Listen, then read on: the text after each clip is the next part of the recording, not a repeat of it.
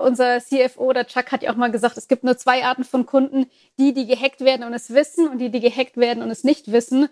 Und genau darum geht es ja bei den Security-Lösungen, dem Kunden eben diese Schwachstellen zusammen mit unseren Vertriebspartnern aufzuzeigen und vielleicht eben auch in dem Zuge zu erkennen, dass eben schon was passiert ist und das dann eben zu unterbinden.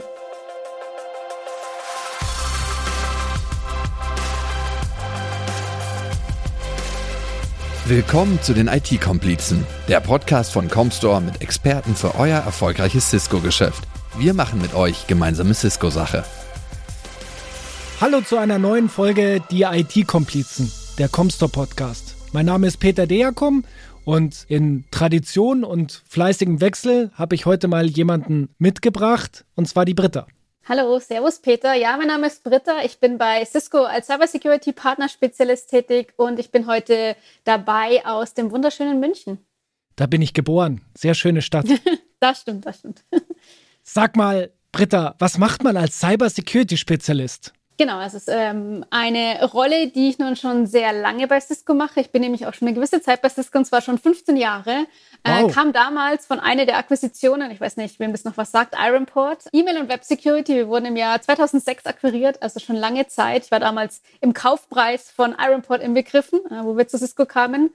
Genau, seitdem betreue ich Kunden, Partner mhm. ähm, in Deutschland, in Zentraleuropa, aber immer zum Bereich Cisco Security, das heißt alles, was unser Security-Produktportfolio betrifft und eben in den letzten Jahren mit dem Fokus auf strategische Ausbildung und Entwicklung von unseren Vertriebspartnern und von der Distribution in Österreich, Polen, Deutschland und in der Schweiz. Ich will es gar nicht laut sagen, aber bei uns gibt es den Begriff Ironport immer noch. Ja, der bleibt auch. Im Herzen sagen die Partner, heißt es immer Ironport, das ist in Ordnung. Okay, ist ja kein Problem. Gibt ja auch sowas wie Umbrella oder Duo. Genau, davon hören wir, glaube ich, später auch noch das ein oder andere. Genau, jetzt bist du schon 15 Jahre bei Cisco im Cybersecurity-Umfeld tätig. Du hörst ja nicht nur Fragen rund um die Produkte, sondern dir passiert bestimmt auch mal was, wenn man keine Security-Produkte im Einsatz hatte. Ja, da haben wir, glaube ich, leider, leider muss man sagen, ja, schon alles gesehen, was unseren Kunden teilweise passiert ist. Es gibt überhaupt in letzter Zeit ähm, sehr viele interessante Fälle. Ähm, einmal hatten wir einen großen Kunden, der war Teil eines Botnets, das heißt, der hatte immer Command-and-Control-Traffic, der nach draußen ging. Er hat dann all seine Rechner neu aufgesetzt und hat versucht herauszufinden, wo denn immer noch diese Verbindung herkommt. Und hat dann letztendlich festgestellt mit einer DNS-Security-Lösung, dass der Masterbot, der immer noch Command-and-Control-Verbindung nach draußen auf hatte, der Kühlschrank war. Denn der Kühlschrank war schon IoT-fähig, das heißt, er hatte einen Server in sich und alles, was ein Server in sich hat, kann leider gehackt werden. Und somit war der Feind in dem Fall der Kühlschrank. Also nicht nur, weil wir zugenommen haben, wenn wir daraus essen, sondern eben auch, weil er als Command-and-Control-Bot missbraucht wurde von den Angreifern. Das ist eine sehr, sehr spannende Geschichte. Und einmal hatten wir auch gesehen, dass bei einem Kunden die Heizungssteuerung verschlüsselt wurde. Ähnlicher Fall, also auch die Heizungssteuerung IoT-fähig, ähm, auch mit dem Internet verbunden. Und äh, leider zahlt man vielleicht ein bisschen schneller das Lösegeld, wenn es im Winter im Büro kalt ist ne, und man nicht arbeiten kann, ähm, als wenn eben in Anführungsstrichen ja nur Dateien verschlüsselt werden. Also es gab da schon sehr kuriose Fälle und äh, bei den Kunden war es leider so, die haben erst Geld in die Hand genommen, nachdem eben diese Angriffe passiert sind. Tolles Beispiel. Ähm, heutzutage in Corona-Zeiten haben wir das Bürothema ja nicht so. Dafür hatte ich zu Hause zwei Wochen kein warmes Wasser. Also ist auch nicht wesentlich besser. nicht und besser. Guess what? Es war kein Security-Problem. Es waren einfach simpel die Handwerker, die, die die Ware nicht bekommen haben. Wir hören das auch häufiger von Partnern, dass die Investitionsbereitschaft immer erst dann erkannt wird, wenn das Kind schon in den Brunnen gefallen ist. Ähm, siehst du das ähnlich? Ja, leider. Also Security ist natürlich immer noch ein Thema, wo die Leute auch nicht gerne drüber reden, äh, überhaupt wenn sie angegriffen werden, äh, welche Schwachstellen sie hatten, was ausgenutzt wurde. Das mhm. heißt, es ist wirklich wichtig, auch offen mit den Kunden zu reden, weil es kann, es, passiert jedem. Ja? Unser äh, Geschäftsführer, unser CFO, der Chuck hat ja auch mal gesagt, es gibt nur zwei Arten von Kunden, die, die gehackt werden und es wissen und die, die gehackt werden und es nicht wissen. Und genau darum geht's ja bei den Security-Lösungen, dem Kunden eben diese Schwachstellen zusammen mit unseren Vertriebspartnern aufzuzeigen und vielleicht eben auch in dem Zuge zu erkennen, dass eben schon was passiert ist und das dann eben zu unterbinden.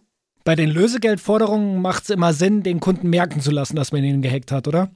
das ist halt das Schöne in Anführungsstrichen bei Ransomware, denn Ransomware ist einer der wenigen Malware-Angriffe, die dir sofort Bescheid sagt, dass sie jetzt eh da wäre und dass sie jetzt bitte gerne Bitcoins von dir hätte. Viele andere Angriffe werden teilweise erst Monate oder wir haben es ja auch schon gemerkt, Jahre später erkannt. Und in der Zeit ist eben wirklich schon sehr viel passiert und der Kunde hatte einfach gar keine Ahnung. Jetzt gibt es ja auch immer Security-Trends. Schon seit 15 Jahren hast du wahrscheinlich auch einige mitgemacht. Ein sehr aktueller Trend findet sich unter dem Begriff SASI. Kannst du erklären, was das ist? Genau, SASI ist jetzt diese, ja, fast nicht neue, aber jetzt wieder sehr beliebte Variante von Konnektivität und Security. Ja, wenn wir bedenken, ich bin heute im Homeoffice, mhm. viele Kunden sind schon seit Monaten im Homeoffice. Das heißt, die Firmen müssen sich immer mehr und mehr überlegen, wie sie Remote-Mitarbeiter oder auch Branch-Offices mit einem Headquarter verbinden, wie sie diesen Mitarbeiter Zugriff auf Applikationen, Zugriff ins Internet gibt, ohne dass die sich eben wie sonst klassischerweise im Firmennetzwerk befinden. Ja, das heißt, dieses ganze Thema wie kann ich eine schnelle, aber auch sichere Verbindung eben von Remote-Mitarbeitern ähm, und von Offices gewährleisten. Plus, wie kann ich Visibilität und Kontrolle dazu bekommen? Ja, hatten wir auch gerade das Thema. Wir müssen ja auch erkennen, wenn irgendeine Anomalie entsteht. Ja. Und genau das ist eben dieser Bereich, den man mit SASI anspricht.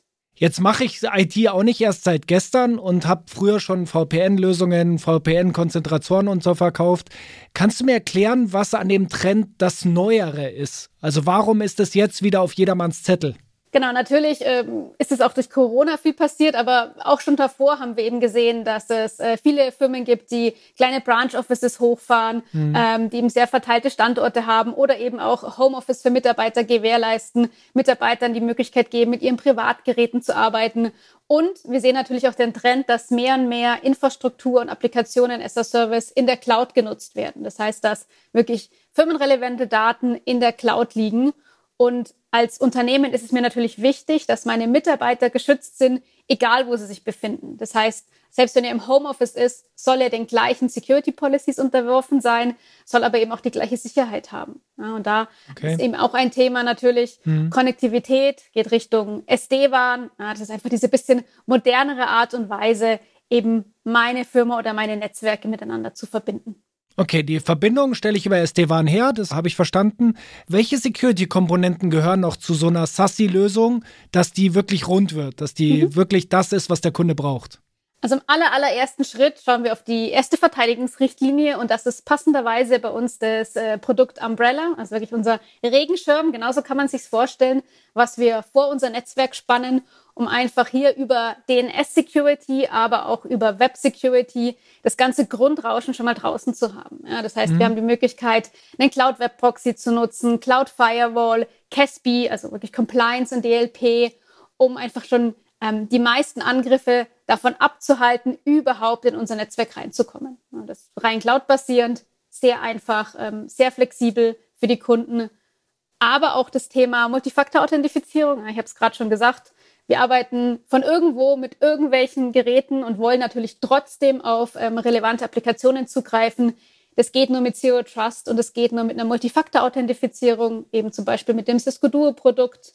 Und du hast auch schon gesagt, VPN, klar. Ne? VPN ist trotzdem immer noch sehr wichtig. Das heißt auch hier wieder die Möglichkeit, auf sehr kritische Applikationen vielleicht dann eben doch noch einen VPN-Tunnel zu nutzen, den wir ähm, als Client am Endgerät starten können. Okay, und Zero Trust bedeutet was, wenn man das jetzt eindeutschen würde? Es ist so, wir sind ja alle sehr höfliche Menschen und sehr freundliche Menschen, die auch allen Leuten immer gerne die Tür aufhalten. Und Zero Trust ist genau das Gegenteil eigentlich. Ne? Das heißt, mhm. mit Zero Trust will man dafür sorgen, dass möglichst nur der Zugriff bekommt, der sich vorher ausweisen kann. Das okay. heißt, um den Zugriff auf Applikationen oder in ein Netzwerk zu erhalten, muss ich vorher sowohl den Trust, also mich selber authentifizieren, ja, dass ich wirklich ich bin, aber auch mein Gerät muss sich authentifizieren, ja, dass es up to date ist, nicht gejailbreakt, keine Schwachstellen hat. Und nur wenn eben diese ganzen Authentifizierungsmöglichkeiten genutzt werden, erhalte ich eben dann unterschiedlich eben, wie stark diese Risikobewertung ist, erst den Zugriff auf Applikationen oder ins Netzwerk. Okay, weil du gerade gesagt hast, höflich. Ich muss jetzt nicht unhöflich sein, ich muss nur vorsichtiger sein, wenn man Genau, so man muss nur vorsichtig sein. Ich glaube, im Privatbereich ähm, ist es ja ganz klar, dass man erstmal Vertrauen aufbaut, ne, bevor man jemanden ja quasi wirklich vertraut. Oder auch wenn wir Online-Banking machen. Ich glaube, keiner von uns würde mehr Online-Banking ohne einen zweiten Faktor machen. Mhm. Und genauso vorsichtig, wie wir im Privatbereich oder mit unserem privaten Geld sind, sollte man als Firma auch mit Applikationen sein. Ja, also auch hier ist es ja wichtig für eine Firma, da liegen wirklich die Daten. Ja, da muss man schon überlegen, wer soll darauf Zugriff haben und wie kann ich sicherstellen, dass nur die richtigen Personen eben den richtigen Zugriff drauf haben. Siehst du es als wichtig an, dass eine SASI-Lösung, da hast du ja jetzt gesagt, es besteht aus mehreren Komponenten, da gehört sowas wie eine sichere Verschlüsselung dazu, da gehört eine Authentifizierung dazu, aber auch Sicherheitsmechanismen, die den einzelnen Benutzer schützen. Siehst du es als wichtig an, dass das aus einer Hand kommt? Ich sehe es auf jeden Fall als wichtig an, dass es miteinander kommunizieren kann. Ähm, okay. Das größte Problem ist, wenn man verschiedene Produkte im Einsatz hat, die einem als Firma keine Visibilität geben.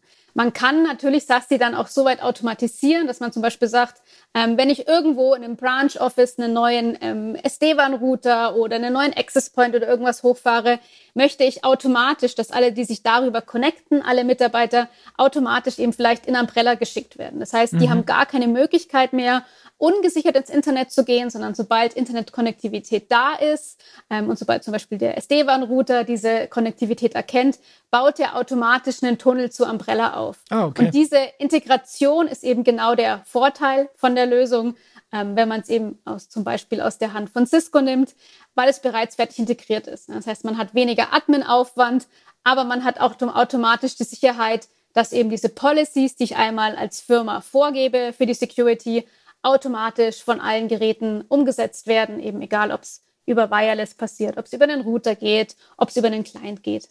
Bin ich jetzt als bestehender Cisco-Kunde, vielleicht auch als bestehender Cisco Security-Kunde prädestiniert, SASI auch mit Cisco umzusetzen oder anders formuliert? Wenn ich all diese Perimeter-Security und innerhalb meines Unternehmens alles mit einem anderen Hersteller absichere, passt Cisco dann trotzdem? Kannst du da eine Orientierung für die Partner geben? Äh, letztendlich ist das ganze SASI und Cloud Security Thema, wie schon gesagt, ein reines Cloud-Thema. Und das funktioniert wirklich in jeder Umgebung. Also jeder Router, jeder SD-WAN-Router, jeder Access Point, jede Firewall von jedem Hersteller kann zum Beispiel Umbrella nutzen, kann Duo nutzen, weil wir eben hier die Möglichkeit haben, sehr flexibel zu sein. Ja, überhaupt DNS-Security wird von allen Anbietern gesprochen und wird von allen Anbietern genutzt. Das heißt, wir können da mhm. sehr flexibel unsere Lösungen mit reinnehmen. Das heißt auch, ähm, dieser automatische Tunnelaufbau kann natürlich auch mit anderen Herstellern funktionieren. Ähm, in Cisco-Produkt ist er teilweise eben schon nativ integriert, aber funktionieren mhm. würde er wirklich in jeder Umgebung, ob Cisco oder, oder Third-Party-Hersteller. Bei Security-Produkten stelle ich mir immer wieder die Frage, oder die stellt sich wahrscheinlich auch jeder Kunde, es gibt ja immer so eine Abwägung zwischen Sicherheit und Usability. Wenn ich jetzt die Usability von Cisco-Produkten rausfinden will, gibt es sowas wie Testversionen? Kann ich es mal ausprobieren? Genau, ähm, sehr, sehr gerne. Und man ist oft überrascht in der Testversion, wie einfach es ist. Denn der Vorteil von so einer ja, Komplettlösung ist, dass er eben integriert ist und dass vieles automatisiert passiert, ohne dass es der Endanwender sieht. Also für den, äh, für den Mitarbeiter, der geht in der Früh einfach ins Internet und hat wunderschönes, schnelles Internet, kommt sofort auf alle Webseiten im Hintergrund sieht der Admin natürlich viel mehr. Er weiß, dass hier eben ein DNS-Tunnel aufgebaut wird, dass es hier schon eine Web-Security gibt, eine URL-Security, eine Firewall. Aber für den Mitarbeiter passiert es extrem einfach, teilweise sogar komplett ohne, dass er ein Passwort eingeben muss. Also hier geht es ja auch schon Richtung Passwortless, dass wirklich die Authentifizierung reicht ähm, und dann eben ohne zusätzlichen Aufwand oder mhm. Passwort für den Endbenutzer das Ganze funktionieren kann. Ja, und das kann der Kunde natürlich gerne austesten schon. Das heißt, wir bieten unseren Vertriebspartnern hier einige Demo-Möglichkeiten oder Testmöglichkeiten.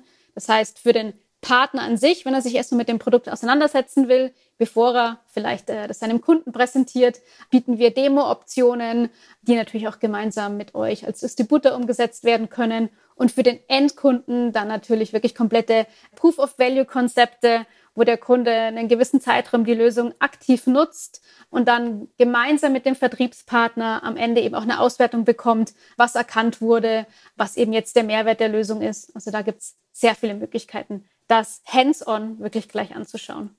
Ja, danke, dass du es auch nochmal ansprichst. Also die Kollegen, die sich bei uns im Hause mit Security beschäftigen, die stellen solche Testlizenzen nicht nur aus, sondern helfen auch dabei, das ganze Thema zu implementieren. Außerdem würden wir für einen Partner, für den Security nicht das Kerngeschäft ist, eigentlich alle Dienstleistungen übernehmen, von der Installation über Managed Service, aber eben alles beginnend bei den Trials oder bei den Proof of Values, Proof of Concepts, von denen du gesprochen hast. Und da helfen wir natürlich auch. Die Partner haben außerdem die Möglichkeit, auch äh, NFR-Lizenzen zu bekommen, weil ich sag's mal so, wenn ich ein Produkt selber einsetze, dann fällt es mir wesentlich einfacher, auch meinen Partnern zu erzählen, was hinsichtlich der Usability, hinsichtlich der Sicherheit der Produkte, was das Produkt ausmacht und das macht es natürlich wesentlich einfacher. Genau, also da sind die Partner wirklich bei euch an der, an der besten Stelle. Ähm, wie schon gesagt, wir sind wirklich auch Fan von dieser Hands-on-Mentalität. Testet es selber, probiert es selber aus, nutzt es auch selber, weil dann könnt ihr gerne, wenn ihr einfach zum Kunden geht, natürlich die Lösung direkt herzeigen und habt auch eure eigenen Erfahrungen gemacht. Das heißt, ähm, wirklich sehr empfehlenswert, ähm, sich damit einfach ein bisschen näher zu beschäftigen kann ich nur so unterstreichen, machen wir auch wahnsinnig gerne, ist auch immer sehr erfolgreich, muss ich sagen, weil äh, Tatsache ist es so, ein Auto, bevor man es kauft, fährt man auch Probe und entweder es macht Klick oder es macht eben nicht Klick. Genau, was wir natürlich auch gemeinsam anbieten, sind äh, für Kunden und auch für Partner zu dem ganzen Thema Trainings und Workshops.